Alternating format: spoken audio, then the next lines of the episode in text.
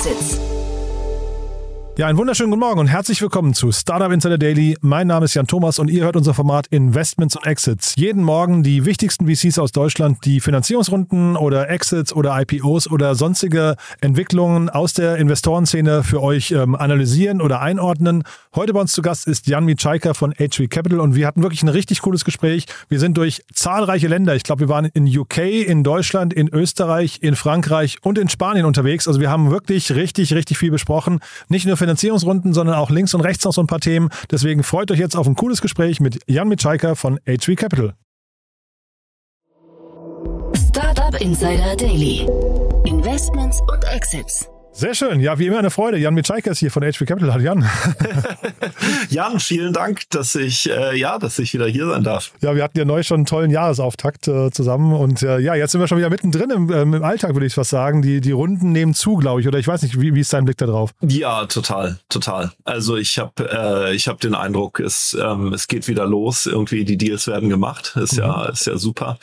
Ähm, nee, insofern ähm, ist spannend. Also ich glaube, so viel News aus dem Deal-Bereich haben wir jetzt noch gar nicht, aber äh, gute Nachricht wie immer ähm, quasi People are open for business. Ja, ich war jetzt nicht ganz sicher, ob die Überschrift Deals überhaupt äh, richtig ist für das Gespräch von heute, ne? weil wir haben ja so ein paar, also ein bisschen verrücktere Themen zum Teil, aber ich würde sagen, bevor wir einsteigen, noch ein paar Sätze zu euch, oder? Sehr gerne, klar. Ähm, genau, ich bin bei HV Capital HV, ähm, sitzen ja in, in Berlin und München und investieren seit mittlerweile 24 Jahren in Startups in Deutschland. Ähm, früher sehr viel im Consumer-Bereich, also Zalando, HelloFresh, Delivery Hero, Flixbus, äh, Groupon, einige der großen, äh, mittlerweile vom Fintech-Bereich, ähm, Solaris Bank als Beispiel Abwest, äh, SaaS-Firmen kreuz und quer, also sind da umtriebig. Sagen wir es mal so. Und der Markt, wir haben es gerade gesagt, ist wieder in Bewegung. Und dann lass uns mal einsteigen in die Themen von heute. Ich weiß nicht, so eine richtige Überschrift gibt es eigentlich nicht, ne? Aber jetzt, äh, wenn man jetzt böse äh, einleiten wollte, könnte man fast sagen, Boris Becker ist ja jetzt gerade aus dem Gefängnis draußen, der hat sich auch mal verzockt, ne? ja, also es, ich fand nur eine Runde ganz interessant, die ich, äh, die ich kurz ansprechen wollte. Ähm, der äh, Tennisspieler Novak Djokovic investiert in, in Waterdrop. Und Waterdrop hat ja ich glaube, 60 Millionen geraced jetzt schon. Also ist definitiv im Bereich ähm, Scale-up unterwegs. Was sie halt machen, ist, ähm, dass sie einerseits so Brausewürfel haben, die, ähm, die halt von der CO2-Seite Getränke irgendwie in Plastikflaschen irgendwie obsolet machen sollen. Und gleichzeitig haben sie aber auch so Technologie entwickelt, zum Beispiel einen Flaschendeckel, der das Wasser reinigt. Also sind irgendwie im, im weiteren ähm, Getränke Konsumbereich irgendwie unterwegs. Ähm, genau. Und das findet der, ähm, der äh, Novak Djokovic offensichtlich spannend und hat da wohl einen siebenstelligen Betrag investiert, was ich ja schon mhm. krass finde. Schon, schon ordentlich, ne? Ja. Ich hatte den, den Martin Murray hier auch zweimal zu Gast schon von Waterdrop, den, den Gründer. Und das ist schon ein ganz abgefahrenes Business, finde ich, was sie da aufgebaut haben. Ähm, ich, ich vermute mal sehr, sehr hohe Margen, ne? Ja, ja, das bestimmt. Und irgendwie vielleicht auch noch mit dem ESG-Angle im Moment, äh, wo wir ja später auch noch über ein anderes Startup sprechen, äh, natürlich schon interessant. Was ich immer nur interessant finde, ist, wir haben ja die wildesten Celebrities auf Cap Tables schon gesehen. ja. Also ich glaube, mein Highlight ist immer, ich hoffe, dass der auf der nächsten HV-Party mal auflegt, ist Solomon, der in ein Startup investiert hat. Also der Hamburger DJ ähm, und dann Fußballspieler Mario Götze, äh, Sebastian Vettel, glaube ich, hat bei Tirendo damals schon investiert. Also es ist ja, ähm, gibt's ja immer wieder in allen Kombinationen, dass ähm, irgendwelche Profisportler, Celebrities etc.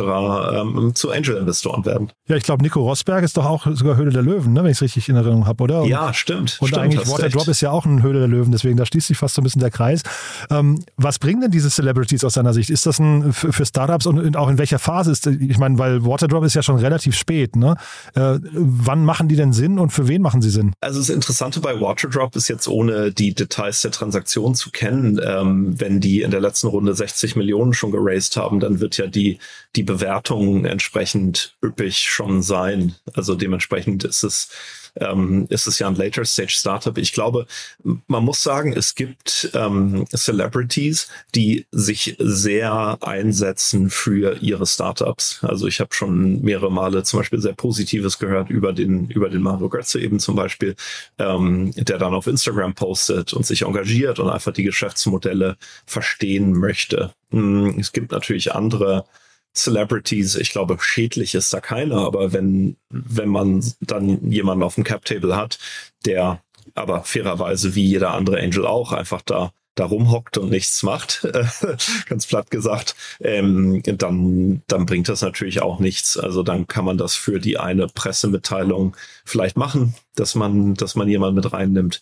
Aber für das Business per se ähm, bringt es dann eigentlich nichts. Aber da höre ich raus, es hat so ein bisschen auch Influencer-Charakter, ne? dass man die Reichweite von Social Media zum Beispiel oder vielleicht den, die öffentlichen Auftritte so ein bisschen für sich auch benutzen kann. Ne? Genau, genau, definitiv. Und dann ist natürlich die große Frage, ähm, was bekommt man da? Und ähm, teilweise ist das auch gar nicht so einfach. Es gibt natürlich Influencer, die sehr professionelles Management auch haben, also wo dann jeder Post quasi in Geld äh, aufgewertet wird ähm, und das dann sogar teilweise Zielkonflikte gibt in dem Sinne ähm, zwischen dem, dem Promi per se, der natürlich irgendwas zusagt, äh, was er gerne machen möchte, aber dann gleichzeitig die Social Media Abteilung ähm, dazwischen funkt. Ja, ich versuche mich gerade zu erinnern, bei Movinga, äh, wie hieß er denn hier, dieser, dieser ähm, Schwergewichtler, der da irgendwie, äh, der da irgendwie Testimonial war. Ich glaube, da war es auf jeden Fall so, dass der, ähm, dass der, glaube ich, sogar nur für seine Präsenz quasi Equity bekommen hat. Und da wollte ich gerade nochmal fragen, würdest du bei so einer, bei so einem Deal immer auch eine Cash-Komponente sehen wollen oder du sagen, da langt manchmal auch eben, wenn ich so einen Ronaldo oder so gewinnen kann, den nehme ich auch so mit drauf und gebe ihm einfach ein paar Anteile, äh, wenn er dafür anschließend Instagram zum Beispiel Postings macht. Also was ich mal gesehen habe, ist bei einem Formel-1-Fahrer, äh, wo es wirklich hochprofessionell war, wo dann quasi definiert wurde, ähm, okay, für so und so viel Prozent Equity gibt es so und so viel Drehtage in den nächsten Jahren. Also dass man dann sagt so, okay, ich bekomme in den nächsten zwei Jahren vier Drehtage, aber maximal zwei pro Jahr und so weiter. Ähm, einfach weil die Zeit natürlich dieser, vor allem der AAA-Celebrities so wahnsinnig wertvoll ist, ähm, dass man, dass man sich da fast gar nicht drauf verlassen kann, dass da irgendwas aus, ähm, aus freien Stücken passiert. Mhm. Ralf Möller hieß er, den habe ich jetzt gerade nach, nachgeschaut nochmal, der, dieser, äh, ich glaube, Mr. Germany oder sowas war der auch mal. Ähm, auf jeden Fall ein, ein echter Bodybuilder und äh, das hat natürlich zu Movinga sehr, sehr gut gepasst, weil da ging es ja. ja. um das Tragen von Möbeln. Ähm, das vielleicht nochmal kurz als Frage, so Passgenauigkeit von äh, Celebrities muss man wahrscheinlich darauf achten, ob man sie eben hinterher aktiv benutzen möchte. Ne? Wenn, wenn, man sie, wenn sie jetzt nur stille Teilhaber sind, ist es egal, aber wenn man sie, weiß nicht, so als Markenbotschafter missbrauchen möchte oder gebrauchen möchte, dann ist es wahrscheinlich schon wichtig. Ne? Und dann ist natürlich eine interessante Frage, habe ich da wirklich ein Marketingkonzept und habe mir das vorher überlegt oder habe ich halt irgendwie über eine wie auch immer geartete Connection Kontakt bekommen zu einem Celebrity und nehmen den einfach mit rein, weil es halt irgendwie lustig ist. Hm, ja, also. spannend. ja, wir bleiben bei der Höhle der Löwen. Ne? Da gibt es ein anderes Startup. Ich, ich, ich gucke die Sendung leider nicht, aber ähm, vielleicht, vielleicht der eine oder andere äh, Zuschauer von Höhle der Löwen kennt sie auch. Zaster heißen die, äh, aber mit A geschrieben hinten, nicht mit ER, wie man es denken würde. Und ist auch ein interessanter, ich weiß gar nicht, ist das ein Deal? Nee, das ist einfach nur ein Kredit, ne? Ist eine Kreditlinie, genau. Da hatten wir, ähm, es ist ja ein Bereich, in dem ich mich ehrlicherweise gar nicht so richtig auskenne, der sich für für mich immer irgendwie ein Stückchen, sagen wir mal, verschlossen bleibt. Ähm, alles rund um Steuern, Taxfix etc. Ich weiß nicht, hast du da schon mal mehr Einblicke? Na, was heißt Einblicke? Wir haben immer wieder mal Gäste hier, ne, die, die darüber sprechen, aber Einblicke würde ich jetzt nicht nennen. Ne? Also würde ich sagen, eher äh, äh hören sagen. okay. Ja. naja, auf alle Fälle, also ein Modell, was jetzt ähm, Zaster eben einführt, ähm, so, wie, so wie ich meine, die anderen Applications auch, die ich nutzen kann, also eben Taxfix und Co ist, dass ich mir einen Teil meiner ähm, Steuererstattung direkt im Voraus auszahlen lassen kann. Sprich, ähm, die App rechnet dann aus, hier der, der Jan, der kriegt irgendwie 500 Euro wieder vom Finanzamt und davon kann ich mir 60, 70, 80 Prozent eben im Voraus auszahlen lassen. Hm, ich weiß jetzt nicht, wo die anderen Hörer sind. Ich bin ja ähm, glücklicher Kunde des Finanzamts Berlin Mitte Tiergarten, wo ähm, dann ja auch mal ne, die Bearbeitung einer Steuererklärung bis zu drei Jahre dauern kann.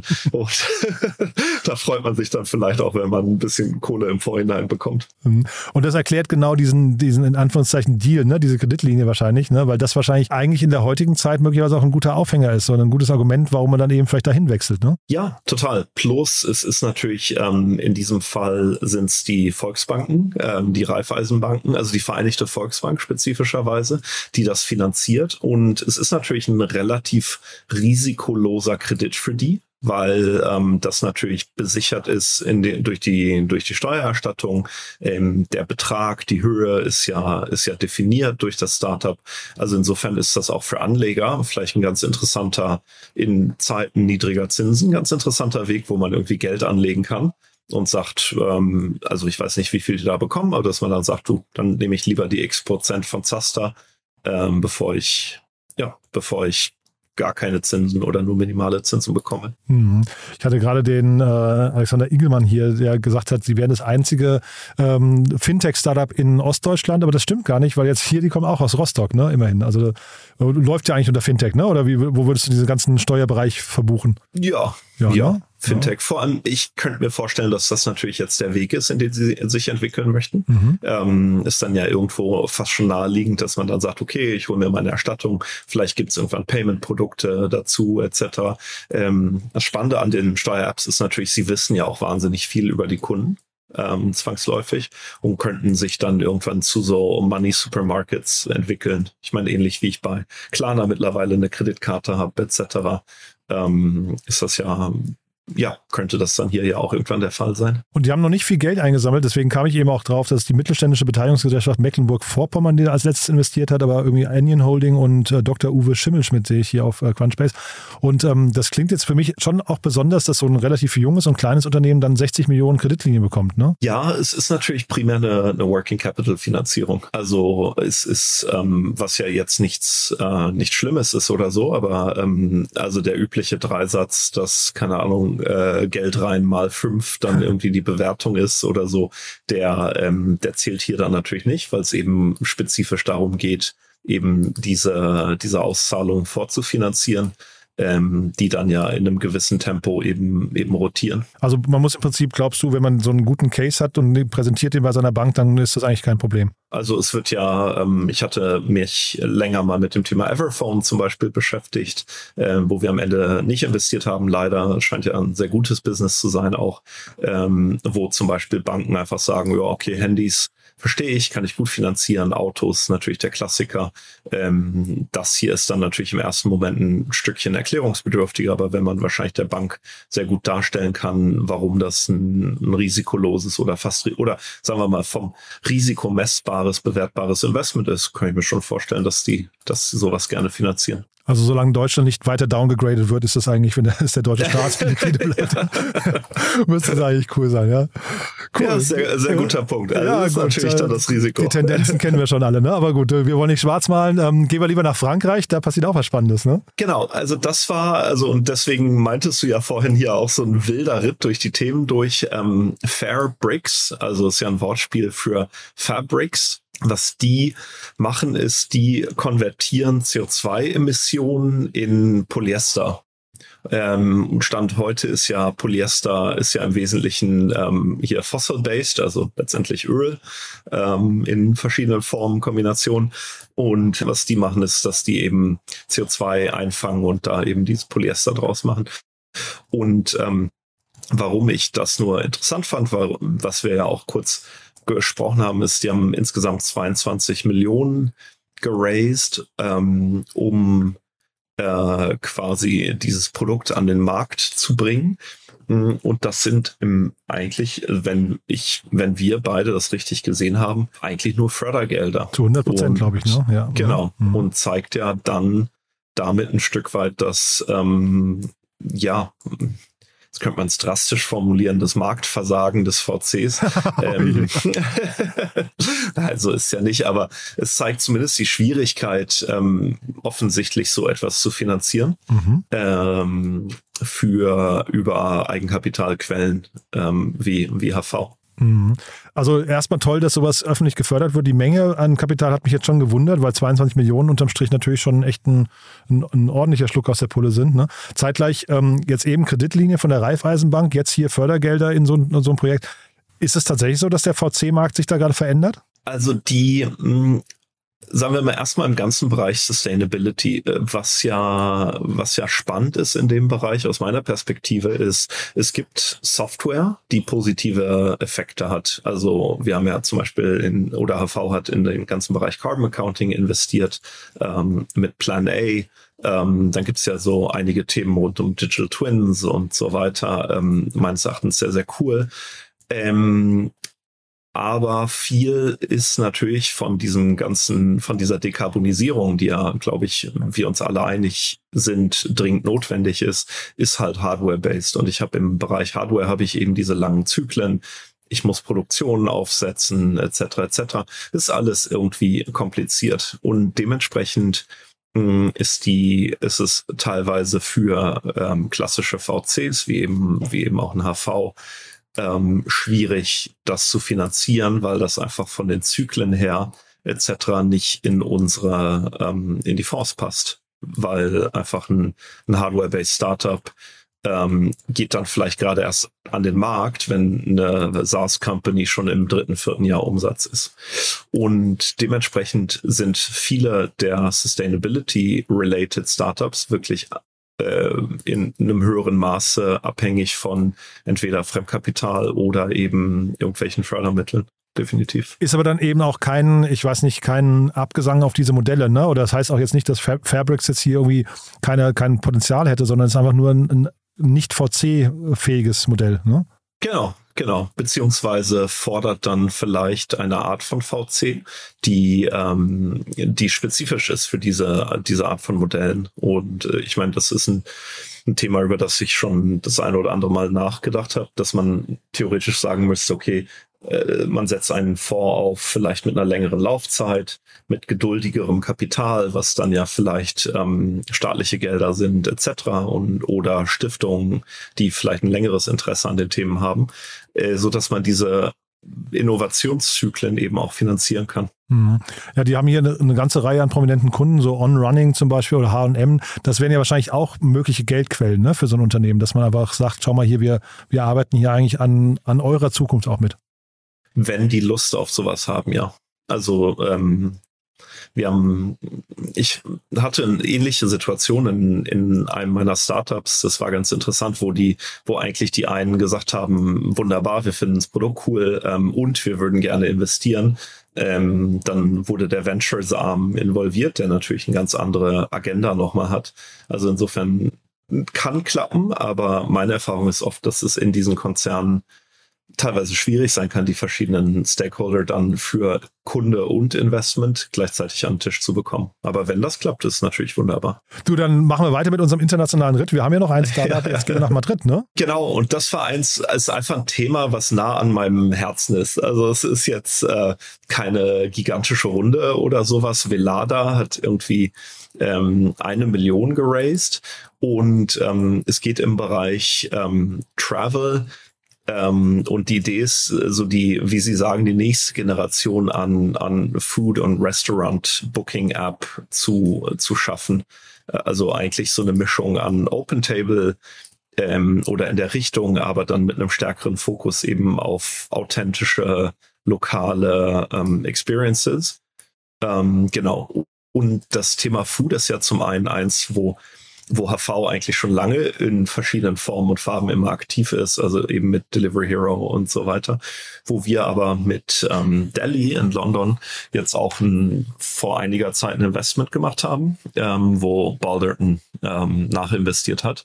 Und das Spannende an, an Delhi ist, ist einer der Gründer, von denen ich am meisten lerne. Es macht wirklich Spaß. Der Simon, Simon Beckerman hat vorher Depop gegründet, ähm, also diesen Marktplatz für Fashion. Sehr, sehr, spannend, finde ich. Ne? Ähm, aber da, siehst du jetzt hier Parallelen zu dem Unternehmen oder würdest du einfach nur sagen, es ist der Foodmarkt an sich? Ähm, weil äh, Velada, ich finde, das ist schon ein ein sehr, sehr spitzer Ansatz. Da weiß ich gar nicht, wie groß dieser Markt ist, den die bedienen. Ja, also man muss ja, ähm, Food ist ja spannend, weil Food ist ja immer so einer der ganz großen Märkte da draußen. Weil irgendwie, wenn man sagt, okay, Food ist irgendwie, äh, Menschen fügen sich Kalorien zu, dann, dann ist das ja neben Housing und Mobility ist ja einer der ganz großen Märkte. Das machen sie dreimal am Tag, ne? Ja, ja genau, genau, genau. Mhm. Machst du relativ oft ja. und äh, gibst auch wahrscheinlich Geld für aus. Aber ähm, da ist natürlich, da gibt's natürlich natürlich die unterschiedlichsten Spieler hatten, von einem Gorillas und Flink, ähm, die Online-Supermärkte, die Restaurants, ähm, irgendwo kann man natürlich ein Open Table und Co. dazu zählen. Ähm, und was eben Simon zum Beispiel spezifisch sagt, ist Food is the new fashion. Er kommt ja aus der Fashion-Industrie. Ähm, und er sagt aus seiner Sicht, ist die Fashion-Industrie mit diesem, diesem hohen negativen Environmental Impact etc. ist eigentlich nicht mehr erstrebenswert. Mhm. Und seine Theorie ist, um, we're not what we wear oder we used to be what we wear, now we are what we eat. Und ähm, wo ich, wo wir uns vielleicht früher über meinen neuen Pullover unterhalten hätten, erzähle ich dir jetzt vielleicht von meinem neuen, ähm, ja, von dem neuen Bäcker, den ich entdeckt habe, oder der neuen Fleischhandlung oder was auch immer. Weil es auch ein richtiges Statement ist, ne? Vielleicht so. Also, ne, also dieses We are what we eat, das ist, da steckt, glaube ich, schon viel drin. Äh, also gerade wir haben im Team hier mehrere Veganer und Vegetarier und sowas und das sind halt auch immer öffentliche Gespräche, ne? Also wo man sich halt eben auch positionieren kann. Das passiert, glaube ich, verhältnismäßig viel, viel öfters gefühlt als äh, vielleicht noch vor drei, vier Jahren. Total, total. Plus natürlich dieses Thema ähm, Restaurants, Restaurantempfehlungen, Tipps. Also ich habe, keine Ahnung, Lon Mens Nudelhaus, wer hier in Berlin ist, auf der Kantstraße, die besten taiwanesischen Nudeln der Stadt aus meiner Sicht. Cool. Und das sind so Sachen, über die man dann natürlich gerne spricht, was vielleicht früher teilweise noch mal mehr Mode oder Fashion war. Ich finde ja, Velada müsste sich auf jeden Fall mal die Seite von Delhi angucken, weil Velada, die Seite sieht relativ bieder aus, finde ich, dafür, dass es eigentlich um Food, also Food ist ja eigentlich maximal inszenierbar, ne? Und, und, und äh, emotional. Und emotional, total. genau. Und ich finde, das macht Delhi, also das, man merkt, da ist schon Geld reingeflossen, weil die haben tatsächlich, glaube ich, die haben einen sehr, sehr guten visuellen Approach auch, finde ich. Ne? Das macht Spaß, die Seite. Ja, was aber interessant ist, und wie gesagt, das ist so eine der, der Sachen, die ich gelernt habe. Also Simon hat einen relativ substanziellen Teil ähm, der ersten Finanzierungsrunde einer Branding-Agentur quasi ähm, ich will jetzt nicht sagen in Rachen geworfen, sondern in die Marke investiert, formulieren Aha. wir es mal so rum. Ähm, einfach mit dem Ansatz, der natürlich irgendwie total richtig ist, wenn ich eine Consumer Brand habe, ähm, dann brauche ich natürlich auch eine Marke, die nach was aussieht. Und ähm, also es war jetzt nicht die Hälfte der Runde, aber schon ein substanzieller Teil. Ähm, wo, glaube ich, jemand, der nicht aus so einer kreativen Industrie wie im Fashion kommen würde. Also es gibt wahrscheinlich wenig SaaS-Companies, die für ihr Logo irgendwie, keine Ahnung, 40 Prozent der Finanzierungsrunde ausgeben. Also ich sehe hier gerade, ich bin parallel auf Crunchbase, sehe die erste Runde war 3,3 Millionen Dollar, nur um das mal einzuordnen.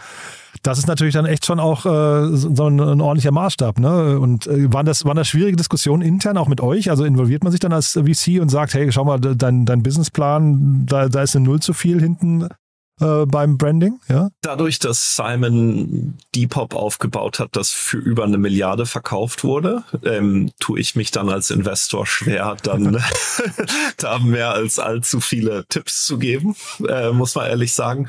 Ähm, ich fand es eher spannend, äh, also einfach zu sagen, okay, der Kern unseres Produkts ist eben auch eine Marke, ist ein Branding und dann lasst uns da absolute Profis heuern, die uns auf dem Thema unterstützen.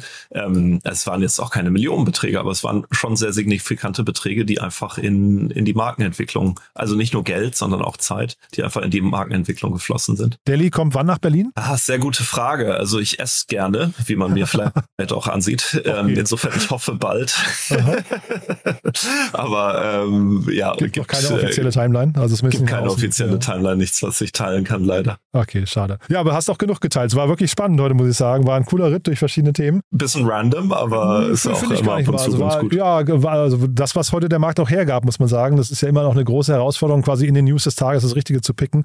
Ähm, trotzdem nochmal, wer darf sich bei dir melden? Du, per se erstmal jeder, äh, der gründet, äh, alle Gründerinnen, Gründer da draußen. Wir sind als HV natürlich breit unterwegs, schauen äh, SaaS, Fintech, Energie, Mobility, Marktplätze machen, machen einfach sehr, sehr breite Investments.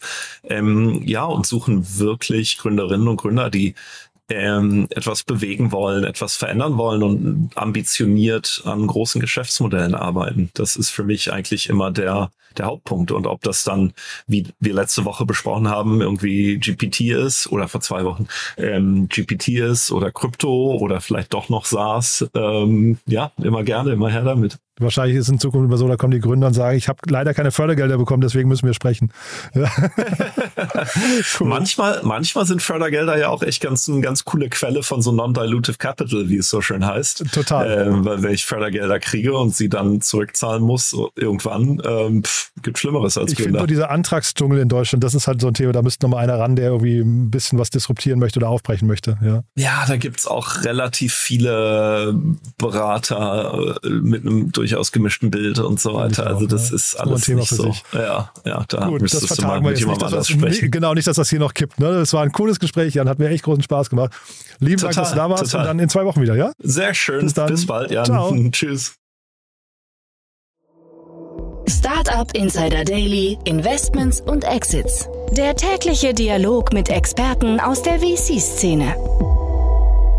Ja, das war also Jan Mitschaiker von H3 Capital. Ich hoffe, ich habe nicht zu viel versprochen. Ich fand es ein sehr cooles Gespräch, war wie immer sehr, sehr unterhaltsam und kurzweilig und es steckte ja wirklich eine Menge drin im Gespräch. Ich hoffe, es hat euch Spaß gemacht. Wenn dem so sein sollte, wie immer die Bitte, empfehlt uns gerne weiter und oder bewertet uns auf Spotify. Ich habe es ja schon ein paar Mal erzählt. Damit könnt ihr uns wirklich den besten Dienst erweisen, indem ihr kurz in eure App von Spotify geht und dort einfach ein paar Sterne, am besten fünf Sterne hinterlasst, je nachdem, wie gut euch dieser Podcast gefällt. Dafür schon mal vielen, vielen Dank an euch. Das hilft uns wirklich sehr, diesen Podcast bekannter zu machen. Fürs Weiterempfehlen auch vielen Dank, fürs Zuhören sowieso und ich hoffe, ihr habt noch einen wunderschönen Tag und dann hören wir uns hoffentlich nachher wieder oder sonst spätestens morgen. Bis dahin, alles Gute. Ciao, ciao.